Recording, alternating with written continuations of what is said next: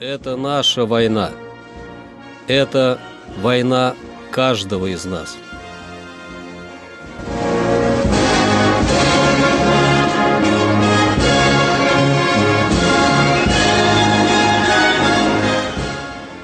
Проект информационного агентства «Регнум. Война. Хроника 1941-1945 годов.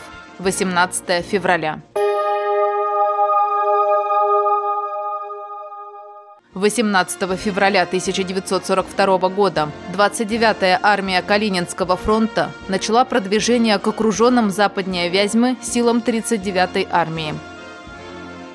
18 февраля 1943 года закончилось наступление войск Ленинградского и Волховского фронтов на Мгинском направлении – Хотя Красная Армия не смогла значительно продвинуться, противнику пришлось перекинуть на Мгинское направление две дивизии, которые должны были выступать резервом на южном крыле Советско-Германского фронта. Освобожден город Мирефа Харьковской области – 18 февраля 1944 года началась Старорусская-Новоржевская наступательная операция войск 2-го Прибалтийского фронта против 16-й армии немецкой группы армий «Север». 18 февраля 1945 года завершилась Висло-Одерская наступательная операция войск 1-го Белорусского и 1-го Украинского фронтов при содействии войск 4-го Украинского фронта. Красная армия разгромила 9-ю, 4-ю танковую и 17-ю армии немецкой группы армий А. Вышла к реке Одер на участке протяжением около 500 километров и захватила на ее левом берегу ряд плацдармов. К началу 1945 года советские вооруженные силы на Востоке и союзники СССР по антигитлеровской коалиции на Западе вплотную приблизились к Германии и заняли выгодное положение для нанесения завершающих ударов по врагу. Как и прежде, именно Красной армии противостояли основные силы вермахта – 185 дивизий, в том числе 33 танковые и моторизированные и 21 бригада. При этом немецкое командование не допускало возможности одновременного перехода советских войск в наступление во всей полосе от Балтийского моря до Карпат, и исходило из предположения, что вначале оно развернется в Курляндии и Восточной Пруссии, а также на южном крыле Восточного фронта. С другой стороны, Ставка Верховного Главнокомандования планировала начать активные действия на всех направлениях, с последующим развитием наступления в глубину и овладением Берлина. Именно это предопределило выбор направления главного удара в кампании на центральном участке Советско-Германского фронта – полосах Первого Белорусского и Первого Украинского фронтов. Эти объединения, выйдя в ходе предшествовавших боевых действий к Висле, удерживали на ее западном берегу три оперативных плацдарма и в случае успеха могли прорваться по кратчайшему расстоянию к столице Германии. Всего в составе двух фронтов имелось 16 армий, 134 дивизии, 4 танковые и 2 воздушные армии, пять отдельных танковых и один механизированный корпус, три кавалерийских корпуса, четыре артиллерийских корпуса прорыва, другие соединения и части различных родов войск. Они насчитывали более двух миллионов человек, 36 тысяч орудий и минометов, 7 тысяч танков и самоходных артиллерийских установок, около 5 тысяч самолетов.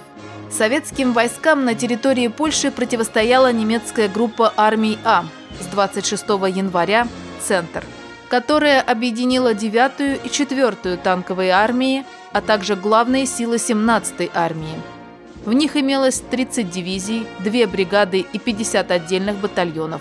Всего до 560 тысяч солдат и офицеров, около 5 тысяч орудий и минометов, тысячи танков и штурмовых орудий.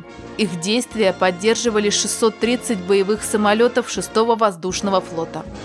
Замысел Висло-Одерской операции состоял в том, чтобы ударами с плацдармов на Висле, первым белорусским фронтом на Познань и первым украинским на Бреслау рассечь и уничтожить по частям основные силы группы армий А, завершить освобождение Польши и создать наиболее благоприятные условия для последующего наступления на берлинском направлении. Висло-Одерская операция – одна из крупнейших наступательных операций Великой Отечественной войны. Если к ее началу ширина полосы наступления составляла 500 километров, то к моменту завершения она увеличилась до 1000 километров. За 23 дня советские войска продвинулись на глубину до 500 километров, освободили значительную часть Польши и вышли на подступы к столице Германии.